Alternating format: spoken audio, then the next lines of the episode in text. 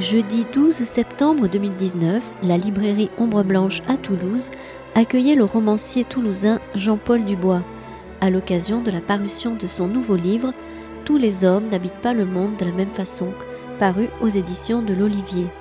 La rencontre était animée par Jean-Antoine Loiseau. Bonne écoute.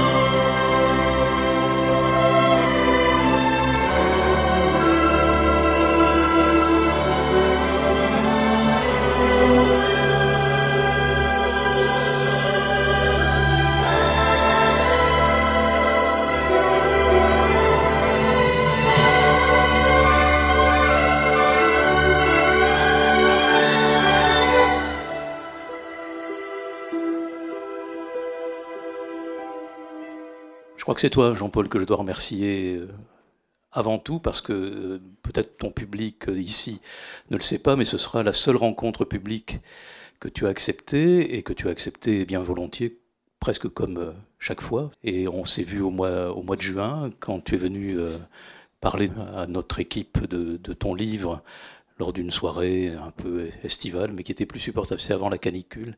Et tu étais avec euh, ton ami et éditeur euh, Olivier Cohen. C'était un moment, euh, bon, un de ces moments uniques où tout le monde est, est, heureux de te retrouver, de retrouver Olivier aussi, pour qui tu as une profonde euh, amitié et reconnaissance, parce que bon, même si tu n'as pas débuté chez lui, il a quand même beaucoup compté dans, dans ta vie d'écrivain. Et puis, le, je t'ai demandé si, comme d'habitude, tu accepterais. Donc, tu as, tu as dit oui, euh, avec cette condition auprès de ton éditeur que bon, bah, ça s'arrêtera là. Voilà, je crois qu'il faut vraiment, il faut que vous sachiez que Jean-Paul ne sera ici que pour vous et pour nous, et une seule fois. Et je t'ai mis Jean-Antoine Loiseau, qui est une espèce de compagnon de route maintenant pour, pour les entretiens avec toi.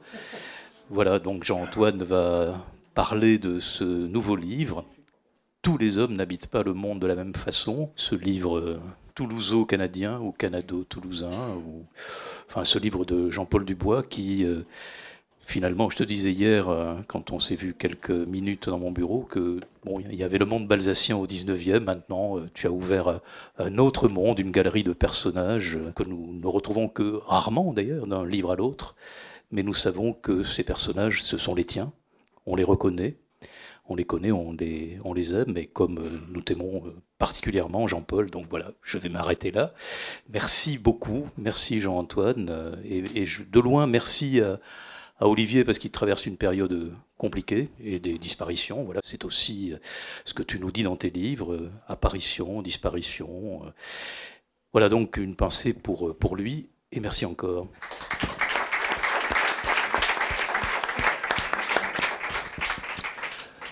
Merci beaucoup, euh, Christian. Vous entendez au fond, j'essaie d'être un peu. Voilà. Merci, je suis très heureux de, vous retrouver, Jean-Paul Dubois. En effet, c'est un, compagnonnage un peu qui nous, suit depuis maintenant un certain nombre d'ouvrages, puisque j'étais ici même pour euh, évoquer avec vous La Succession, votre précédent roman, sorti, je crois, il y a à peu près trois ans, c'est bien cela, en 2016.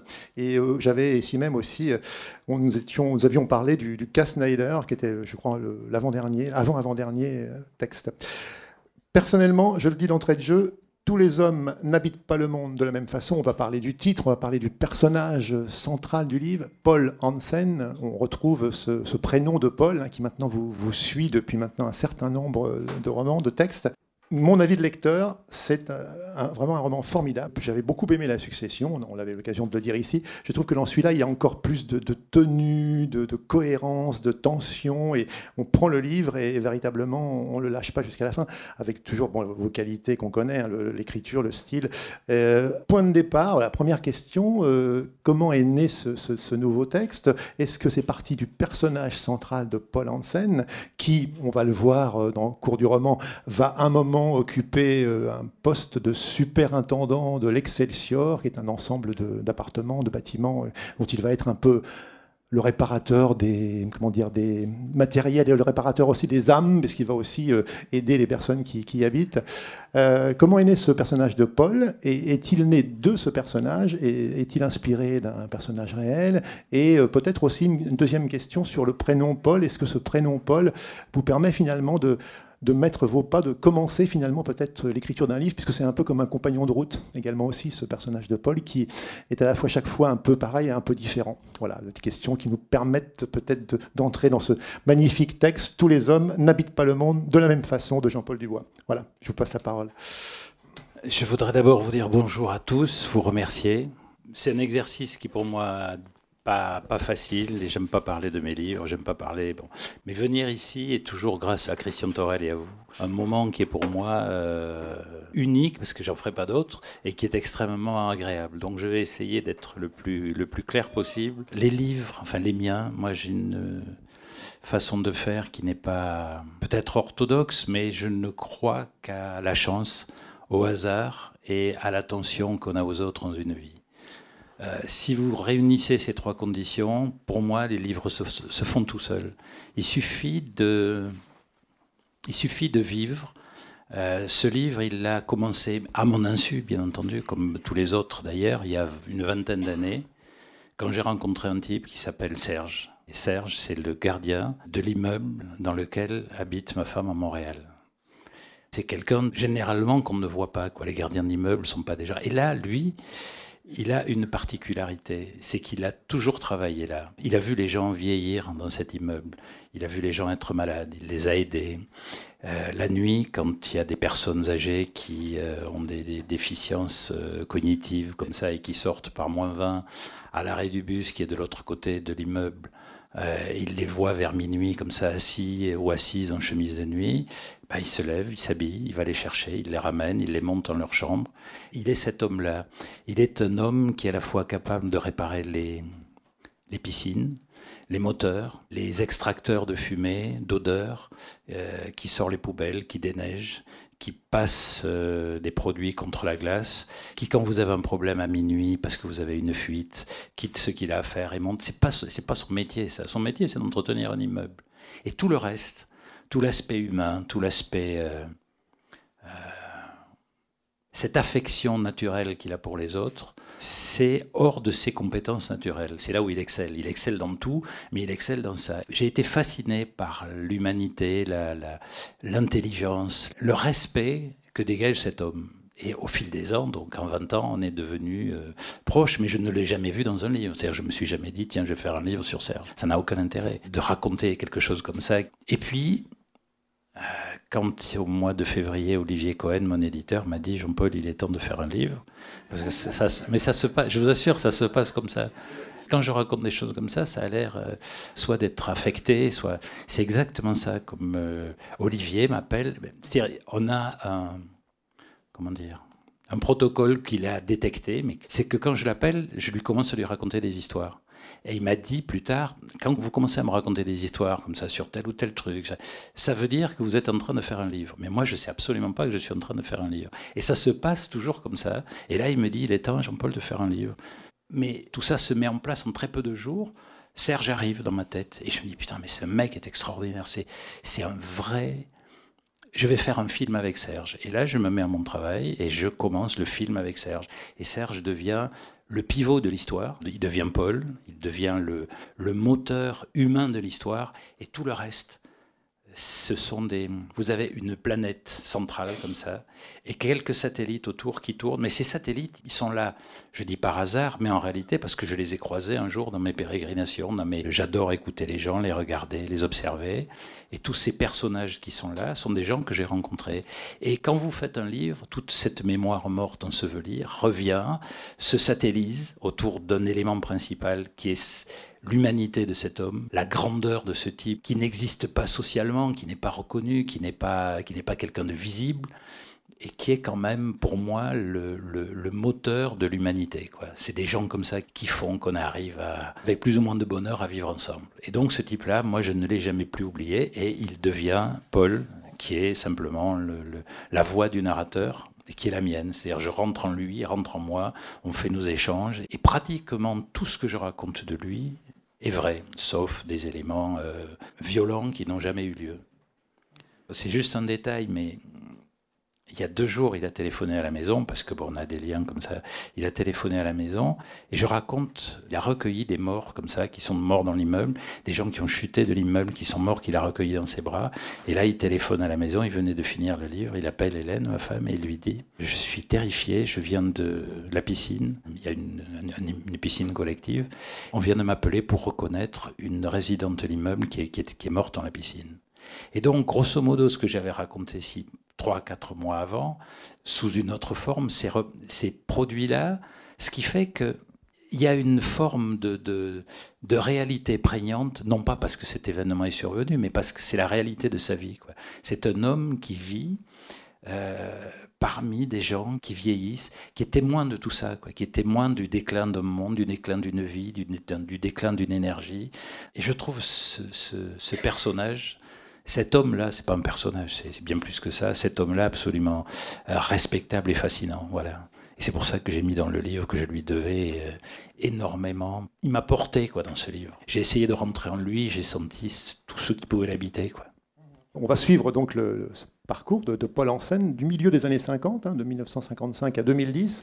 Et alors il y a, quelque chose d'intéressant dans le livre, c'est la construction. En fait, le livre s'ouvre. Euh, on est en, à la prison, alors, au centre pénitentiaire de Bordeaux, mais à Montréal, parce qu'en fait Bordeaux c'est le nom d'un quartier euh, éponyme de, Montréal. Et après il y a une sorte de de flashback, enfin on, suit à la fois l'histoire de Paul qui va en fait convoquer un petit peu, moi je l'ai lu comme ça, il convoque un peu ces, les gens du passé, les morts qu'il a pu côtoyer, qui ont ces êtres chers qui ont été pour lui.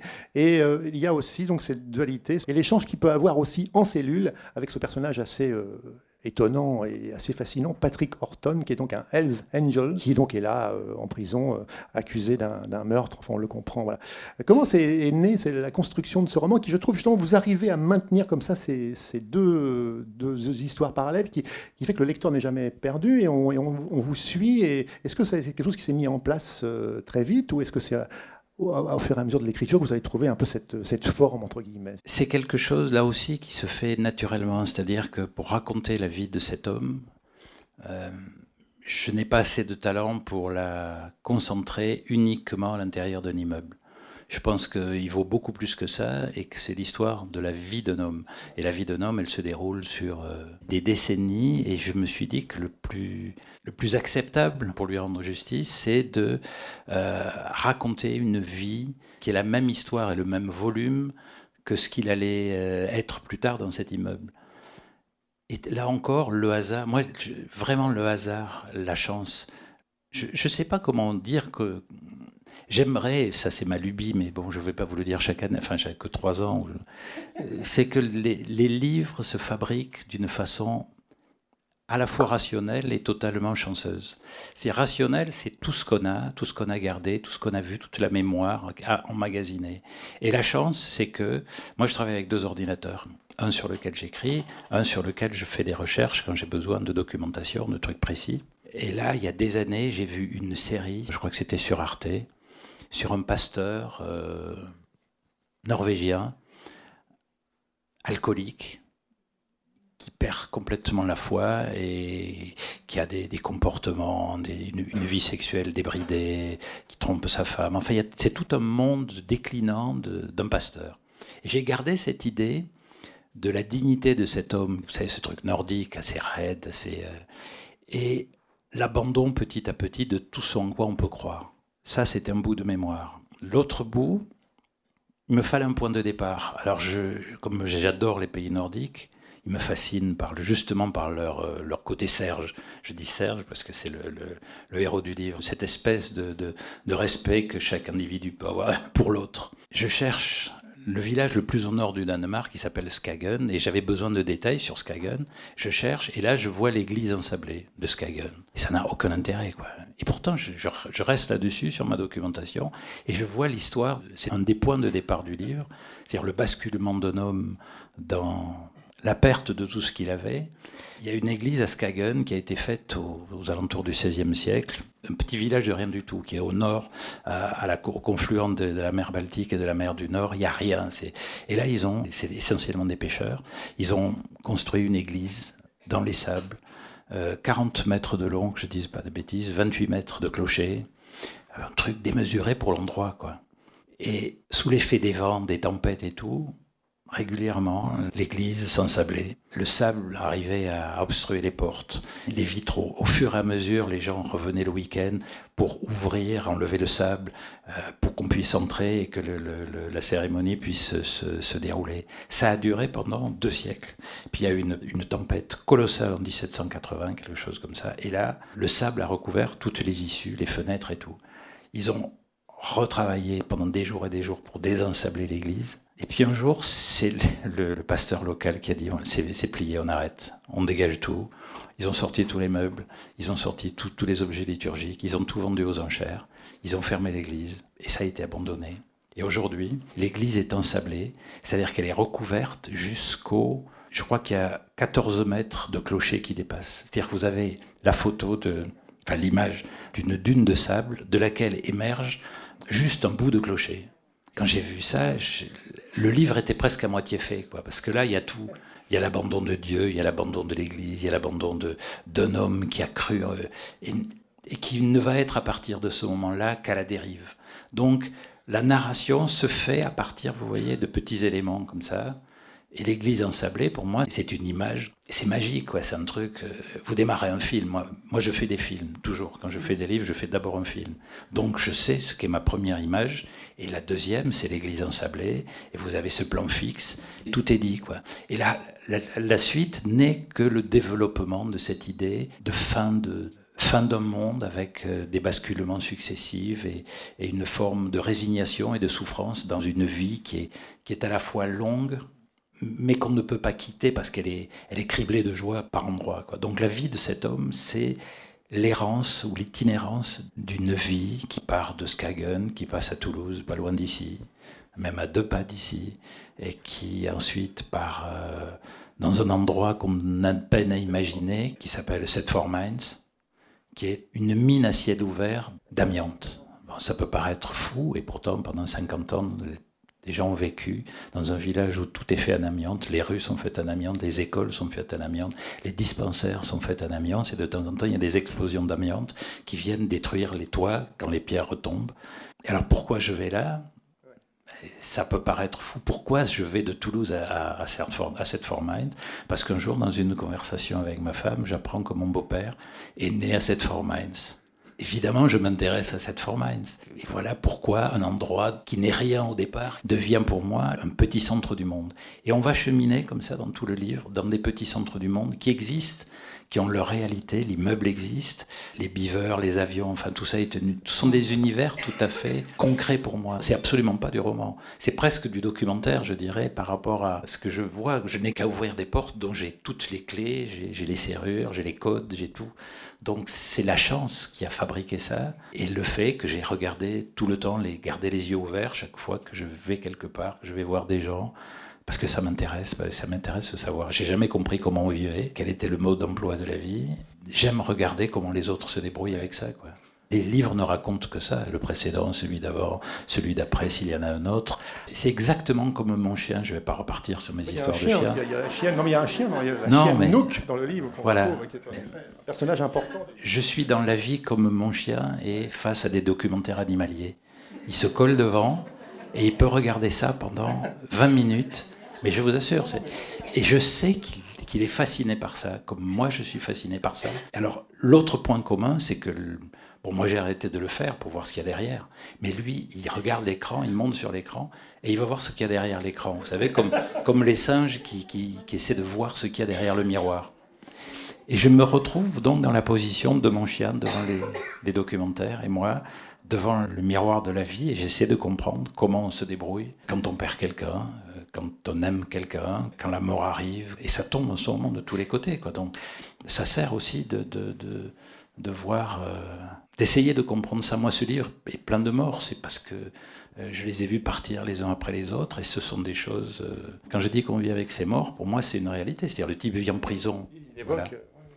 Mais vous êtes sans arrêt visité par des gens qui vous habitent. Quoi. C'est pas aller, on s'en fout qu'ils soient morts, mais ils vous habitent. Ils, sont, ils vous ont apporté souvent la vie, le peu d'intelligence qu'on peut avoir, la compréhension du monde, les outils pour le, le, tripoter, le bricoler. Moi, je suis habité par tous ces gens qui m'ont fait un leg. Je pense qu'on est tous faits par tous. Et un livre est fait de ces choses-là, quoi, de tous ces legs que nous ont laissé les, les, gens qu'on a rencontrés. Est-ce que c'est pas finalement Paul en scène n'est pas une sorte de voix Vous avez parlé de film, Jean-Paul Dubois, vous faites un film, faites un livre, mais est-ce que c'est pas un peu une sorte de voix off en quelque sorte? J'ai le sentiment que chez vous c'est important d'avoir une voix. Et puis une question par rapport au titre aussi, puisque le titre fait allusion à une, un extrait d'une prédication que fait donc le pasteur Johannes Hansen, vous avez parlé d'un pasteur norvégien, c'est un pasteur danois qui a quitté le Danemark pour, euh, vous l'avez dit, euh, venir à Toulouse et ensuite repartir euh, au Canada, à Thetford Mines, dans ces contrées où il y a les, mines d'amiante. Le titre, est-ce que c'est important pour vous le titre? Est-ce que, à partir du moment où vous avez le titre, vous pouvez écrire le livre ou est-ce que il arrive en cours de route pour, pour celui-ci, parce que, bon, après, on comprend, c'est un titre magnifique en plus, bon, mais peut-être dit quelques mots là-dessus sur la, voix off et sur le titre. La voix off, oui, parce que je trouve que ce qu'il y a de plus beau parfois dans les films, c'est quand il n'y a rien et que la voix off vous raconte d'où on part et peut-être vers où on va aller. Il y a énormément de films qui commencent comme ça, les, les Europa par exemple, le train qui avance sur la voie et vous avez la voix off qui vous raconte d'où est parti le train, vers quoi on va. Et je trouve que c'est le moment où il faut être le plus attentif parce qu'en très peu de mots, euh, je pense que le type qui fait ça a l'intention de vous dire l'essentiel. Parce qu'après, il risque de vous perdre. Parce que dans un livre, le lecteur, vous pouvez le perdre. Dans un film, vous pouvez le perdre aussi. Mais dans le début, euh, voilà. Le titre, euh, les titres, ils se font. Là, je, je vais, vous allez me prendre pour un, monomaniaque, mais les titres, c'est le hasard. Il y a des titres. Un jour, on m'a dit, comme j'avais du mal à me lever le matin, le premier livre, un des premiers livres que j'ai fait, c'était euh, comme je traînais tout le temps, je ne pouvais pas me réveiller. Elle me dit, tu devrais écrire tous les matins, je me lève. Trois jours après, le livre était fait. C'est-à-dire, je me suis mis au boulot et il s'est fait naturellement parce que c'était évident, quoi. C'était évident que tous les matins je me lève et je me souviens jamais d'aucun de mes livres, je les ai jamais relus. Et de celui-là, je me souviens de la dernière phrase qui dit tout ce qui va arriver par la suite, qui est euh, je ne vaux pas grand-chose, je ne crois en rien et pourtant tous les matins je me lève. Voilà, c'est les deux ou trois dernières phrases du livre. Et tout est dit, c'est-à-dire que je vais essayer de me débrouiller, je vais me lever tous les matins, ce qui est déjà un sacré boulot. Voilà, c'est déjà une part de travail de l'exercice euh, d'une vie. Pour le titre, celui-là, il est, quasi magique. Il y a 20 ans, ou 25 ans, le Musée national du Canada me téléphone à Ottawa et me demande est-ce que vous voudriez faire la plaquette de présentation d'un plasticien qui s'appelle Robert Racine? Robert Racine, moi, c'est un mec que j'adore, que je connais assez bien. Et je dis, mais bien sûr, je, non seulement je, le fais, mais ça me fait vachement plaisir parce que j'adore ce mec. Pour vous dire en deux mots, quel est le, personnage Ça n'a aucun rapport avec le livre, mais c'est un rapport avec le titre. C'est quelqu'un qui a recopié tout Flaubert à la main. Tout Flaubert. Et je lui dis, mais pourquoi tu fais ça? Il me dit, pour l'avoir dans le poignet. Bon. Attention, c'est pas un poseur non plus, c'est un type qui est très premier degré. Après, Satie, qui était un sacré blagueur, a écrit une gymnopédie à propos de laquelle il dit, ça vous le vérifierez parce que j'ai pas le chiffre exact, mais cette gymnopédie doit être jouée dans le plus grand calme et la plus grande attention 737 fois de suite. Bon, c'est évidemment une blague. Sauf que Robert, lui, il l'a appliqué à la lettre. Et pendant trois jours et trois nuits, à l'opéra de Toronto, de Vancouver et je ne sais plus aux États-Unis. Il a fait trois jours et trois nuits où il a répété 737 fois la même euh, gymnopédie. Alors les gens allaient, venaient, rentraient, sortaient, parce que personne ne peut passer trois jours et trois nuits à écouter le, même morceau. Mais lui, il a joué le même morceau. Et il me disait, mon gros problème, c'est que j'ai pris des diurétiques pour ne pas avoir à quitter le piano pendant trois jours et trois nuits. Et à la fin, j'avais des hallucinations. Et une inquiétude, c'est si je fais une fausse note, il faut que je recommence tout. Ça, c'est Robert Racine. Après, il a fait un jardin de la langue française, c'est-à-dire qu'il a fait un jardin avec des poteaux sur lesquels il y a le mot du dictionnaire de A à Z avec toutes les définitions. Après, j'arrête après, euh, mais celle-là, elle est magnifique, je trouve. Il a décidé de faire une, comment on appelle ça, une, pas une prestation, euh, ce que font les Enfin bon, peu importe. Il, est allé dans une, galerie, une performance. Voilà, il est allé dans une galerie. Il a pris, je ne sais plus quel livre de Flaubert, toujours parce qu'il fait une fixette sur Flaubert. Et il lisait comme ça, et chaque fois qu'il lisait des chapitres, il montait une marche d'escalier. Et il y avait comme ça, je ne veux pas dire de bêtises, 24 ou 25 marches d'escalier. Sauf qu'au bout de l'escalier, au sommet de l'escalier, Il n'y avait rien. Et là, quand il avait fini, il fermait le livre et il sautait dans le vide. Sauf que les assureurs, quand ils ont vu ça, ils ont dit il est hors de question qu'on vous assure pour faire ce genre de conneries. Vous l'avez fait une fois, c'est terminé. Donc les galeries, voilà, voilà Robert Racine. Et donc j'ai raconté toute la vie. Bon, je vous la fais très courte parce qu'il y en aurait euh, trois fois comme ça à raconter. C'est un type extrêmement simple, gentil aussi, adorable, intelligent, euh, subtil, quoi, et très discret. Et quand il s'est s'agit de faire le titre cette plaquette, je me suis dit, mais Robert, c'est quoi? Ben, C'est un homme qui habite pas le monde comme moi, quoi. Et le titre de la plaquette, c'est Tous les hommes n'habitent pas le monde de la même façon. Ça, c'était il y a 25 ans. Quand Olivier me demande de faire le livre, je m'exécute, je fais le livre, et arrivé à la fin, j'avais plusieurs titres comme ça, il n'y en avait pas vraiment qui me plaisaient, et tout d'un coup, je ne sais pas pourquoi, paf, tout le monde habite le monde de la même façon. Je l'écris, je me dis, putain, ça c'est bien, on le garde. Et je vais sur Internet, et je me dis, on va vérifier quand même qu'il n'y ait pas un dingo qui a eu la même idée que toi. Je tape et je tombe, première occurrence, tous les hommes n'habitent pas le monde de la même façon. Là, l'angoisse qui me prend, je dis, mais c'est pas possible. Et je vois en dessous Jean-Paul Dubois. Et c'était, c'était Wikipédia, je crois, qui avait, ou Google, je sais plus, qui avait récupéré il y a 25 ans cette histoire de, de plaquettes et qui me l'offrait 25 ans après. Je lui ai téléphoné, je, lui ai envoyé, enfin je lui ai envoyé un mot pour lui dire Robert, je te repique le titre que je t'ai filé il y a 25 ans et je le prends pour moi. Et il, s'est installé. Et alors, le plus étonnant, c'est que au moment où j'ai fait ce titre, je n'avais envoyé 6 ou 7 à Olivier avant que le livre soit fini. Et je lui ai envoyé ce titre et dans la minute, il l'avait testé à l'Olivier, il me téléphonait en me disant C'est celui-là, t'occupe plus, on le garde. Vous occupez plus parce qu'on se voit même, si on se connaît depuis une éternité. Voilà le titre, voilà comment se fait un titre. Et il se fait comme se font les livres, par euh, les méandres et, les, petits délices de la vie comme ça qui, qui vous surprennent au moment où vous n'y attendez pas.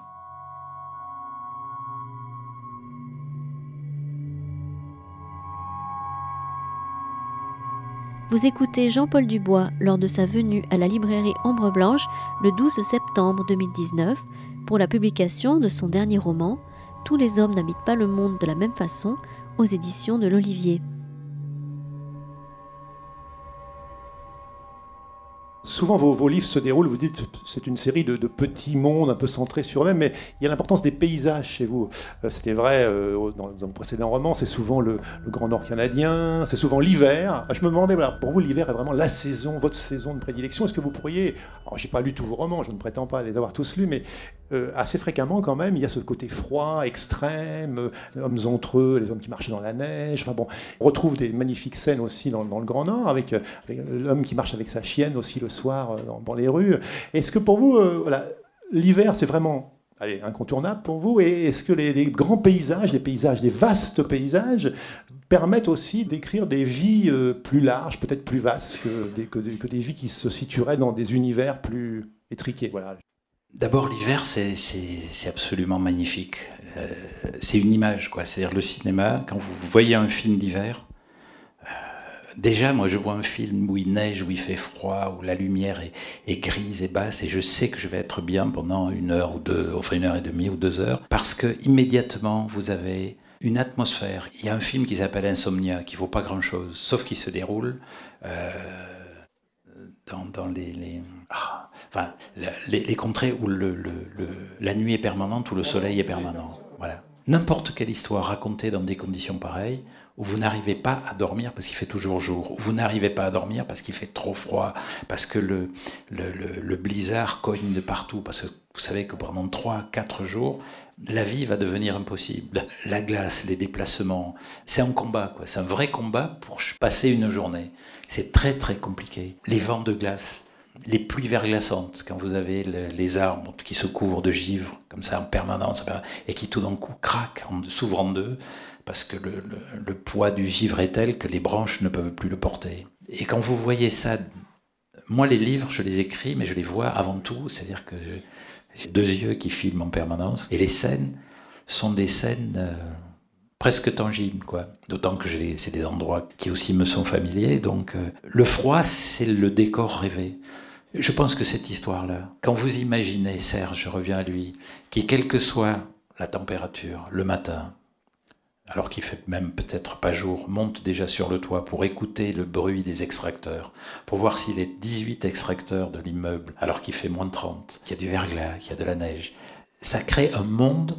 La même chose à Toulouse, c'est louable, mais ça n'a aucun intérêt, vous le filmez pas. Tandis que moi, je sers, je vais sur l'immeuble et je le filme parce que euh, il y a la lutte pour survivre. Dans ce cinéma-là et dans, ces livres-là, il y a une dimension supérieure qui fait que exister tous les jours est un effort surhumain. Euh, une personne âgée dans le Grand Nord ou dans, ces pays nordiques ne peut pas aller faire ses courses. Donc qu'est-ce qui se passe? Donc là, la, maladie devient aussi quelque chose de beaucoup plus handicapant. C'est-à-dire que chaque chose, chaque geste élémentaire de la vie, déneiger une voiture les matins, c'est rien du tout. Mais quand vous le faites tous les jours, pendant deux mois, enfin, sortir, voilà, affronter le monde tous les jours, c'est un enjeu animal que nous, on n'a pas à affronter. Moi, ça me fascine, ça, ça me... C'est un environnement, une vision, une sensation. Et vous dites que là, il faut pas se louper. Et dans le livre, il faut pas se louper non plus quand vous parlez de ce froid-là. Il y a huit jours, il y a un, comment dire, un, un prisonnier qui est à Hells Angels, parce qu'à Montréal, il y a eu pendant très longtemps, enfin même au Québec, des violentes euh, bagarres entre Hells Angels qui ont fait, je crois, 50 ou 60 morts en quelques années. Enfin, c'est un monde de fous, quoi. Il y a une cohabitation dans le livre entre le narrateur et ce Hells Angels qui a une forme, Patrick Horton, qui est une forme de d'abruti intégral et de génie. À sa façon, c'est un génie qui comprend le monde. À un moment, il explique le scandale des subprimes à travers les Harley Davidson. Il a construit un monde qui tourne autour des Harley Davidson et tout est analysé à travers ce prisme. Et le pire, c'est que ça marche. C'est que sa vision du monde et son analyse du monde et son analyse des rapports sociaux à travers le, prisme des Harley Davidson, qui est la chose quand même assez primitive, fonctionne parfaitement bien. Et donc, il parle évidemment comme un gangster voyou des quartiers de Montréal, tout ça. Sauf que quand j'ai écrit ça, quand je dis faut pas se louper, ça n'a aucun rapport, mais ça a un rapport je me suis loupé. J'ai essayé d'employer la terminologie euh, québécoise. Mais il euh, n'y a pas d'équivalent quoi, entre le, l'argot des prisons français d'aujourd'hui et l'argot québécois. Il n'y a pas de translation possible. Donc ce que j'ai fait, c'est que j'ai gardé le, vocabulaire français. Il y a deux journalistes qui m'ont téléphoné de, de Montréal et qui m'ont dit alors, sur le livre, il n'y a rien à dire, c'est cohérent, tout, tout est. Mais alors, où est-ce que vous allez chercher comme prisonnier du Québec, de ce quartier-là, de Annecy, qui soit capable d'employer une terminologie de prisonnier français? Et là, c'est ce que j'appelle me louper. C'est-à-dire que pour eux, c'est inconcevable de parler comme ça. Donc, j'ai raté un truc, et je, je savais que je le ratais au moment où je le faisais. Et c'est là où je reviens au froid, tout ça, tout ça a une cohérence. Et dès que vous déplacez, je prends un exemple souvent qui est pour moi, il faut que dans un livre, il y ait une précision et une cohérence chirurgicale qu'on retrouve. Moi, la première fois que j'ai touché ça, une prothèse de hanche, c'était pas la mienne, je vous rassure, mais une prothèse de hanche, c'est un truc miraculeux. C'est deux assemblages de métaux et d'acier qui s'articulent d'une manière, c'est la perfection chirurgicale, ce qu'on appelle, c'est-à-dire c'est usiné de telle façon qu'il n'y a rien qui accroche. Tout est parfait, le mouvement est fluide. Et je pense qu'à l'intérieur d'un livre, il faut que tout soit comme ça. Et l'erreur que j'ai faite, qui ne se voit pas en France, mais qui pour un Canadien est une erreur euh, qui est embarrassante, c'est qu'à un moment, justement, la prothèse accroche un peu. C'est-à-dire que l'usinage n'est pas parfait, et j'ai raté ça, je me suis loupé là-dessus. Je ne me suis pas loupé sur le climat parce que je, connais bien ça, et puis je fais bien gaffe quand je parle d'un truc. Je veux que ce soit précis au millimètre, mais là, non, voilà. Donc je me suis loupé. Vous êtes toujours très précis au niveau de la documentation. Il y a un passage que j'adore, enfin il y en a plein, c'est le passage sur l'orgue Hammond B3, par exemple. Ce qui est intéressant, c'est que même si on voilà, on n'est pas du tout spécialiste, qu'on s'y intéresse pas, vous arrivez à, nous intéresser, on est pris par l'histoire. Et le Orgamon B3, euh, voilà, qui a, qui, a, servi aussi bien aux Doors, dans le rock, que dans le classique. D'où vient comme ça ce passage sur l'Orgamon B3 Bon, c'est joué par euh, un certain Gérard là, qui joue à l'église, hein, si je me souviens bien. C'est mon beau-père. C'est votre beau-père, voilà. Bon, bah, Donc, qui, encore... jouait, qui, jouait de l'orgamon. Je prends cet exemple-là, comme ça peut être des passages de la manière de nettoyer une piscine, par exemple. Bah, bon, voilà, et on est pris totalement. C'est mon père. Ah ouais, bah. C'est mon père qui continue à, à m'habiter depuis des années.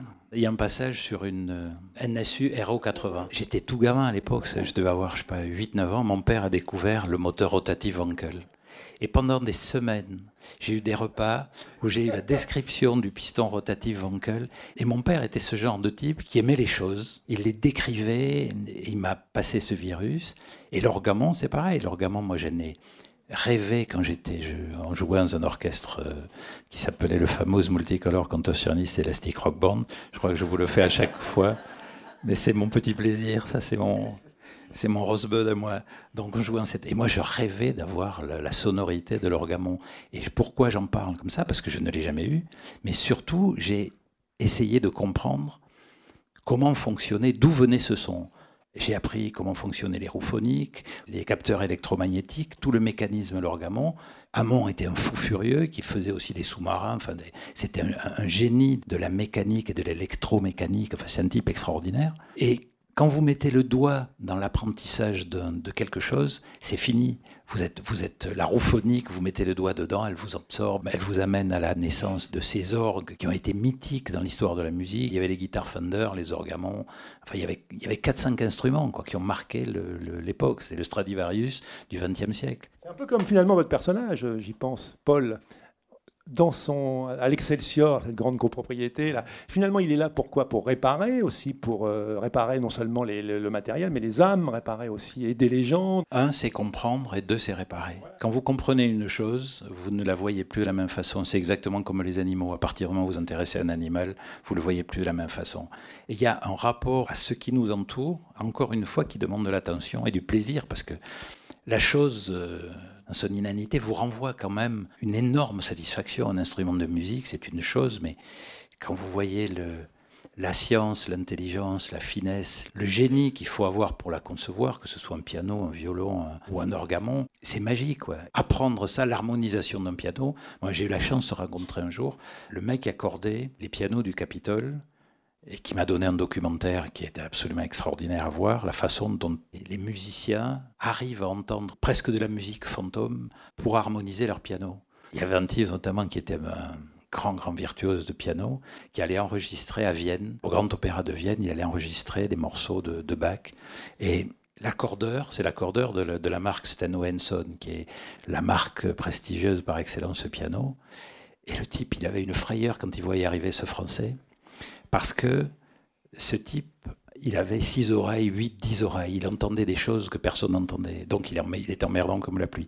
Lui harmonisait le piano au maximum. D'abord, il l'amenait dans la cave et lui disait voilà, lequel vous voulez? Et là, vous aviez des Steinway rangés comme des, biscottes. Euh, bah, il disait euh, l'année dernière, on a fait celui-là. Je vais prendre celui-là. Alors, il y avait quatre types qui montaient le piano à l'étage dans la salle de concert. On installait les micros. Et là, il y avait deux jours d'harmonisation où le type essayait de, vraiment de, régler à la fois les marteaux, euh, les étouffoirs, euh, chaque euh, corde au millimètre. Et il savait que arrivait le moment où arrivait le pianiste, il se mettait au piano. Ah, je disais, extraordinaire. Ah, tout ça en allemand, hein. extraordinaire, magnifique, vraiment. Ah, c'est le plus beau piano sur lequel j'ai joué.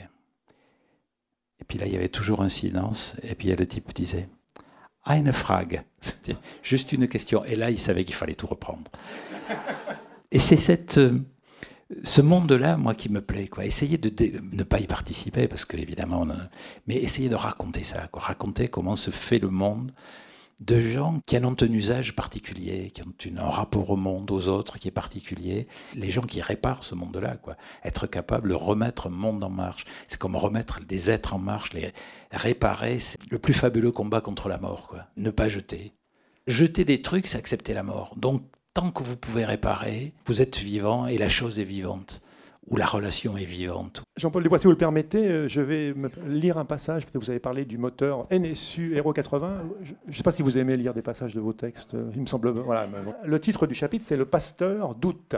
Influencé, j'imagine, par le climat insurrectionnel de cette année-là, mon père acheta en 1968 une voiture étrange dotée d'un moteur d'une conception totalement révolutionnaire, élue dans l'allégresse générale voiture de l'année la NSU Hero 80, RO signifiant Rotation Skolben, était une familiale équipée du fameux bloc Comotor, le premier moteur rotatif Wankel à équiper une voiture de série.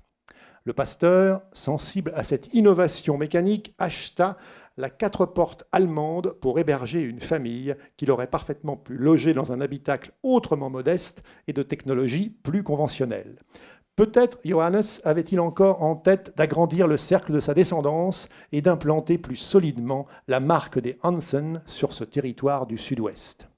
Quoi qu'il en soit, et malgré son habitabilité surprenante, cette NSU birotor se révéla être un véritable désastre, avec son catalogue de pannes moteurs aussi inattendues et variées les unes que les autres. La Aero 80, censée préfigurer la technique et l'inventivité du monde de demain, modéra ses ambitions, vit ses ventes s'écrouler et quelque temps plus tard précipita à elle seule la faillite puis la disparition de la marque NSU qui finit par être rachetée par Audi. En tout cas, l'arrivée dans notre famille de ce véhicule, aussi couronné que mal né, coïncida avec la détérioration des relations entre mon père et sa femme, mais aussi entre le pasteur et son église.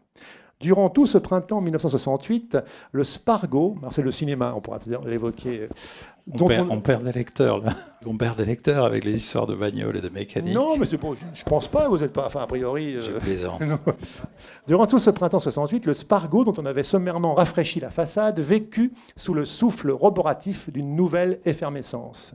À l'image de tous les autres corps sociaux, le petit monde du cinéma fut traversé par la tornade libertaire, balayant les usines, les universités, les avenues d'un vieux monde encore chaussé de pavés et en entendant Godard prôner à Cannes la grève des pellicules et la fusion des luttes, ma mère, Anna Marguerite, se meua en égérie locale, art et essai, rejoignit la lutte godardienne, bouleversa sa programmation et ouvrit la caverne de son Spargo à toutes sortes d'assemblées générales, organisant des débats à large spectre qui n'avaient pour unique contrainte que de se terminer tard dans la brume d'une nuit moite et enfumée de stimulantes critiques. Les après-midi, Anna programmait les films de l'année. Rosemary's Baby, La Partie, 2001, l'Odyssée de l'espace, Baiser volé. Et le soir venu, Marx, Lénine, Trotsky, Mao et Bakounine tenaient le haut de l'affiche et les séances s'enchaînaient au gré de la marée des groupuscules qui électrisaient la salle et s'échinaient à démontrer leurs aptitudes respectives à conscientiser les masses. On peut parler du, cinéma, l'évoquer, parce que finalement le, cinéma est présent. Là, on est en 68. Le livre, comme ça, ponctué de, séries, hein, de, de, pages qui se tournent, votre disparition de monde et aussi de naissance de, nouveaux mondes. Le personnage d'Anna, donc, le cinéma, il est présent aussi par son intermédiaire, finalement. Un personnage très différent de son mari, en fait. C'est vraiment un couple assez, euh, assez dissemblable en fait. Pas vraiment. Enfin, oui, oui, oui et non. C'est le cinéma, c'est euh, à l'époque, c'est quelque chose qui explose. Quoi. C'est-à-dire la fin des années 60 et les années 70, c'était une effervescence de genre, de style nouveau, d'acteurs, même de rapport à la manière de filmer. Euh, c'est un monde qui a changé brutalement. Son mari, lui, vit dans un monde qui, lui, euh, est figé depuis des millénaires. C'est-à-dire qu'il est pasteur, il a un mur à gauche, un mur à droite, un mur devant, un mur derrière, et il doit se, mouvoir à l'intérieur de ce carcan euh, qui est immuable. Donc, ils ont de vies différentes, mais euh, leur perception du monde est assez commune. Et ils vont se retrouver, d'ailleurs, lorsqu'ils seront plus ensemble, dans la même trajectoire de fin de vie, ça va être à peu près la même chose, mais il n'y a pas des gens qui ont des... Hormis à la fin, à la toute fin, il y a très peu de gens qui ont des vies différentes des autres. Ça peut paraître hétéroclite, mais le problème, c'est que aucun des personnages ne sait comment se sortir des questions fondamentales d'une vie, c'est-à-dire comment on va se servir d'une existence pour passer à travers les années, euh, sans trop de dommages, avec euh, un certain... Euh, bénéfice et aussi une forme de joie qui est indispensable parce que euh, la joie d'exister, quoi, le bonheur de, le bonheur d'être en vie. Donc tout ça, ce sont des gens qui tâtonnent. Mais je suis pas loin de penser que c'est le régime commun, quoi. C'est le, la règle commune. Sauf que là, dans un livre, évidemment, le décor est, restreint, le, le monde, c'est un petit monde, et tout est plus visible. Ce sont des gens qui cherchent, qui cherchent tous. Euh, sa femme croit trouver une issue dans le cinéma qui finit très mal. Le père, il rêve euh, de l'idée. Euh, ça revient aussi, ça dans d'autres livres, quelques heures en la perfection de la foi. Essayer d'imaginer que la foi est une forme de fuite et de salut vers quelque chose de plus acceptable. Et il finit par tout abandonner, piller son église, voler le bien commun du presbytère et aller jouer ça sur des, des champs de course, ce qui le rend éminemment sympathique à mes yeux. C'est c'est vrai, c'est ça la vie, quoi. C'est de se dire qu'à un moment donné, euh, il n'y a plus que ça à faire et qu'il faut le faire, quoi. C'est-à-dire, il, se ruine, il ruine sa vie, quoi. Parce qu'il a une obsession, ça aussi. Euh, c'est que c'est dans la dernière ligne droite que s'arrangent les choses, quoi. C'est-à-dire que le cheval sur lequel il a misé, qui est mal barré dans la course, à un moment donné, un jour donné, il va arriver et, c'est lui qui va, qui va gagner et qui va sauver l'histoire, la vie. Euh, donc, un, pasteur qui mise sur des chevaux pour essayer de récupérer tout ce qu'il a perdu, je trouve ça, moi, éminemment. Moi, c'est un type, j'aimerais vivre avec un mec comme ça, quoi. Je l'aurais pas quitté si j'avais si j'avais été sa femme. Surtout pour épouser un Suisse pourri. Je ne veux pas vous déflorer la suite de l'histoire, mais bon. Vous ouvrez aussi des, perspectives, Jean-Paul Dubois, après on va vous passer la parole? Parce que l'heure tourne, mais euh, à, travers un personnage qui est Winona Mapuche, qui est cette indienne euh, algonquin, c'est bien ça? Est-ce que pour les besoins de, ce roman, vous êtes euh, documenté sur cet univers amérindien qui finalement euh, apporte aussi au monde actuel bah, des, choses un peu, positives. Parce que pour expliquer malheureusement notre monde actuel qui est, voilà, où on parle que du profit, du côté de la rentabilité, parce qu'il y a aussi ça dans, le livre, hein. le cynisme est présent aussi chez, certains.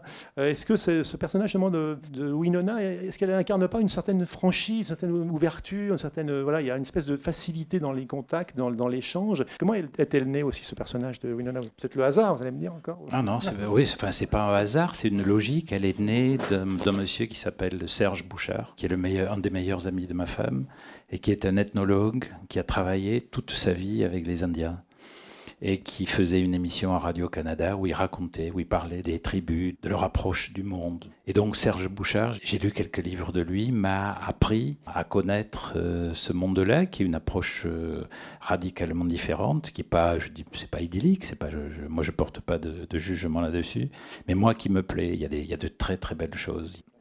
Le plus beau étant qu'ils euh, enterrent leurs morts avec leurs outils. Pour moi, c'est extraordinaire. C'est-à-dire l'idée que le type va continuer là où il va. Il n'y a pas d'idée de Dieu ni rien. Là où il va, on lui donne ses outils pour qu'il continue à exercer son savoir et son savoir-faire. C'est terriblement euh, touchant, émouvant et intelligent, je trouve. Euh, c'est une manière de traiter avec la mort qui me paraît très maligne. Il euh, n'y a pas besoin d'intermédiaire. Voilà, si vous jouez la guitare, on vous met une guitare. Si vous êtes un bûcheron, on vous met la tronçonneuse. Et je trouve ça très bien, et ça se passe comme ça. Et la seule question idiote, évidemment, que moi je me posais, c'est que si vous avez des outils électriques, est-ce que là, là où vous allez, la polarité de la prise et le voltage sera compatible avec l'outil avec lequel. Mais je sais que c'est ridicule, mais c'est moi la question que je me, suis posée. La première, quand on m'a raconté cette histoire, cette, règle, ce respect des morts, je me suis dit, la question idiote, c'est une question de gosse. Mais ça compte aussi. Quoi. Je me dis, merde, ça serait le point faible de leur rituel de ne pas avoir réglé avec moi le problème des polarités et des prises. C'est idiot, mais je fonctionne aussi avec ça. Avez-vous des, questions, des remarques, des réflexions pour, Jean-Paul Dubois? Tous les hommes n'habitent pas le monde de la même façon, donc aux éditions de l'Olivier. Je n'ai jamais lu aucun livre de vous. Je viens de vous découvrir par hasard. Je connaissais votre nom, je savais que vous étiez à Toulouse, mais euh, je, vous ai vraiment euh, découvert il y a huit jours en écoutant une interview que vous avez donnée à France Inter. Et ça m'a bouleversée. La façon dont vous parlez, les préoccupations que vous avez, la, l'abord que vous avez au monde, aux gens et aux chiens. qui m'a, enfin voilà, c'est comme une rencontre euh, formidable. En fait, je veux dire, vous êtes le genre de personne, moi, ça rassure, quoi. Je veux dire qu'il y a encore des êtres humains complets. Je, suis un des types les plus inquiets du monde. Alors si je vous rassure, il n'y a pas de C'est adorable. Et le, non, non, c'est complètement sincère. C'est assez rare qu'on ait un coup de, de cœur comme ça. C'est vraiment et, euh, et j'ai honte un peu de dire que je vous ai jamais lu, mais. Et vous avez tout à fait le droit. non, non, mais le, la, chose, la chose de formidable, c'est que je sais que le plaisir est à venir. Donc, C'est adorable. Merci beaucoup. Bonsoir. Moi, j'ai deux petites questions. Est-ce que traditionnellement, euh, écrit en un mois, comme d'habitude? Et la deuxième, c'est quand vous écrivez euh, Sergei Boubka ou Karian Reed, est-ce que vous les voyez physiquement? Ces sportifs J'ai pas compris la deuxième, pardon. La deuxième, c'est Karian, Reed et Sergei Boubka, qui sont des sportifs euh, connus. Est-ce que vous les voyez physiquement ou c'est juste des noms d'emprunt? Est-ce que vous bah, voyez qu'on les voit comme ça ou... Alors ça, comment vous dire? Le mode d'écriture, c'est toujours le même. On ne va pas revenir là-dessus. C'est 1er mars, 31 mars, parce que c'est une méthode qui pour moi fonctionne et qui me permet de garder le cerveau brûlant, enfin, entre guillemets, pendant 31 jours et 18 euh, heures par jour. Voilà, constamment pendant 31 jours. Et c'est fluide dans ma tête. Je ne dis pas que c'est fluide dans le livre, je ne me permettrai pas ça, mais il y a une fluidité, une continuité qui fait que seule cette euh, façon de faire permet de produire euh, un livre pour moi Je vous en veux pas du tout poser cette question, mais c'est pas pour vous que je dis ça. J'ai souvent répondu à cette question, mais chaque fois j'ai envie de dire, mais est-ce que vous demandez à, Toyota en combien de temps il fabrique votre voiture? L'essentiel, c'est que vous soyez bien dedans, qu'elle marche et tout. Or, dans ce milieu, si vous n'alliez pas la durée et la notion de pénibilité à l'écriture d'un livre, il y a quelque chose qui se casse dans l'image, dans la perception. Vous n'êtes pas quelqu'un de crédible et de sérieux. Et moi, c'est un truc qui m'agace profondément. Est-ce que vous savez en combien de temps Toyota fabrique votre voiture? Est-ce que vous en avez une idée? Comme ça C'est 12 heures. Entre 12 et 14 heures, selon les modèles. Voilà.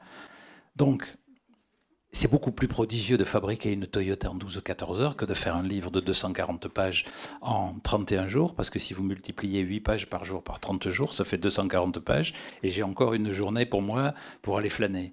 Donc, mon système est cohérent, il n'est pas, euh, pas une règle. Vous savez, il y a chaque artisan ou chaque ouvrier a son tour de main, a sa façon de faire.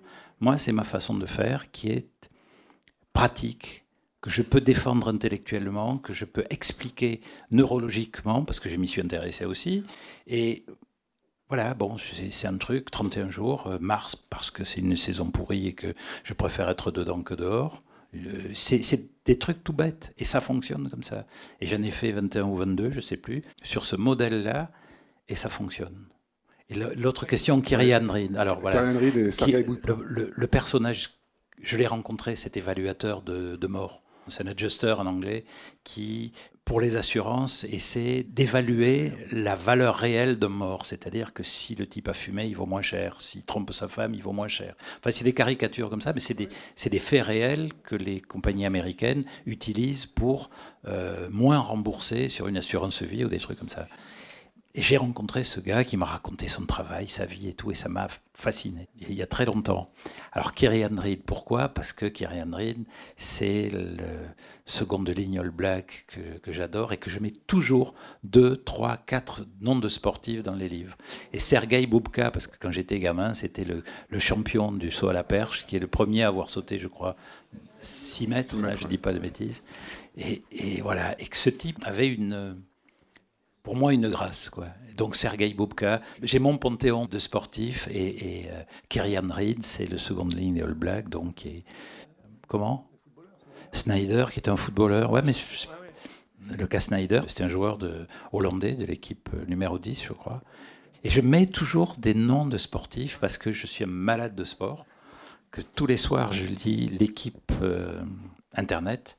C'est-à-dire je, je lis des nouvelles absolument stupides qui ont le pouvoir de me capter avant de dormir et de me détendre. Et de savoir qu'un type a passé 6-0-2 au championnat de Stuttgart, ça me, ça me fait du bien. Voilà, des trucs, c'est complètement idiot, mais j'adore ça. Et puis j'adore le sport en général parce que je, je, les connais tous. Je suis beaucoup plus compétent en sport qu'en toute autre chose.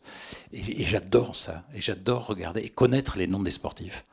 C'est-à-dire que hier soir, j'ai regardé le, replay du match euh, France-États-Unis et de pouvoir dire à ma femme au moment où il shoot, c'est Rudy Gobert, j'étais super fier. Voilà, c'est idiot, mais je connais tous les noms des joueurs du top 14. Je connais, euh, ah ouais, tout. C'est une maladie que j'ai chopé môme et, et j'adore. C'est idiot, je le confesse, ça n'a aucun intérêt. Mais ça me détend et bon, voilà. Il y en a qui jouent au golf, moi j'aime bien penser aux sportifs, que je ne serai jamais. pour rebondir sur le, sur le golf qu'apparemment tu ne pas, puisque tu, n'aimes pas, puisque Olivier Adam, dans son dernier ouvrage, te cite, et cite une phrase de toi que je n'ai pas comprise d'ailleurs. Il dit que tu dis que le golf, c'est un sport de philatéliste. Alors je n'ai pas compris. Deuxième question, euh, Olivier Adam appelle ses personnages dorénavant Paul comme les. Y a-t-il un jeu entre vous? Ah, Pas du tout, non, non, non. Ça veut dire que c'est un homme de goût. Et pour le golf, bon, je crois que chaque fois qu'on se retrouve ici, vous me parlez de golf. Non. Je vous reconnais, vous êtes toujours là, toujours assis à la même place. Le golf, c'est un truc, euh, je sais pas, ça me dépasse. Quoi. Eh je n'arrive, je j'ai essayé, comme euh, les frères Marx, j'ai, arrosé les parcours voisins. J'ai essayé une fois. On m'a retiré la canne, on m'a retiré le, enfin le club, on m'a retiré les balles, on, on m'a dit c'est terminé. Et je ne comprends rien. Je ne comprends pas comment on peut passer du temps à se compliquer la vie pour faire entrer une balle dans des parcours qui sont créés par des psychopathes, parce que vraiment, quand vous voyez les difficultés que l'on propose aux golfeurs, parce que moi je suis allé vous balader sur les golfs, j'aime bien l'architecture, voir l'architecture des golfs. Les, golfeurs m'intéressent pas, mais le parcours m'intéresse parce que je me dis, putain, le mec, il y en a un en Écosse notamment, où vraiment le type, il doit avoir des problèmes familiaux, ça se voit, parce que vous avez des plans d'eau avec des déclivités qui vont dans des trucs de sable, des bunkers les bons. Mais vraiment, on sent que c'est fait pour faire du mal, pour créer de, la difficulté, de la douleur. C'est un truc anglais, mais le rugby aussi est un truc anglais. Donc il y a une similitude entre le, parcours de golf et les règlements de rugby, qui sont vraiment faits par, euh, là aussi, des, gens qui ont beaucoup souffert dans leur jeunesse.